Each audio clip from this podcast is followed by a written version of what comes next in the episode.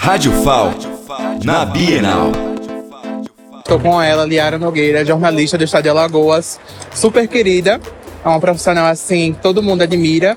Então, o que, é que você está achando dessa edição e qual a sua expectativa, você que está chegando agora? Felipe, eu estou amando essa décima edição. A minha expectativa é a melhor possível.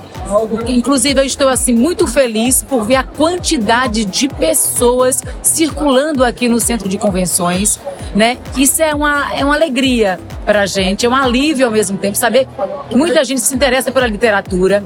E estou muito feliz também porque são muitos escritores alagoanos lançando livros aqui, inclusive pela própria Edufal, né? Uma Bienal, né? Desse porte, a décima Bienal, é levar conhecimento para a população, é levar entretenimento, alegria, diversão. Né? É, como eu li ali, gente lendo gera gente lendo. Então é por aí. Movimenta a economia, né?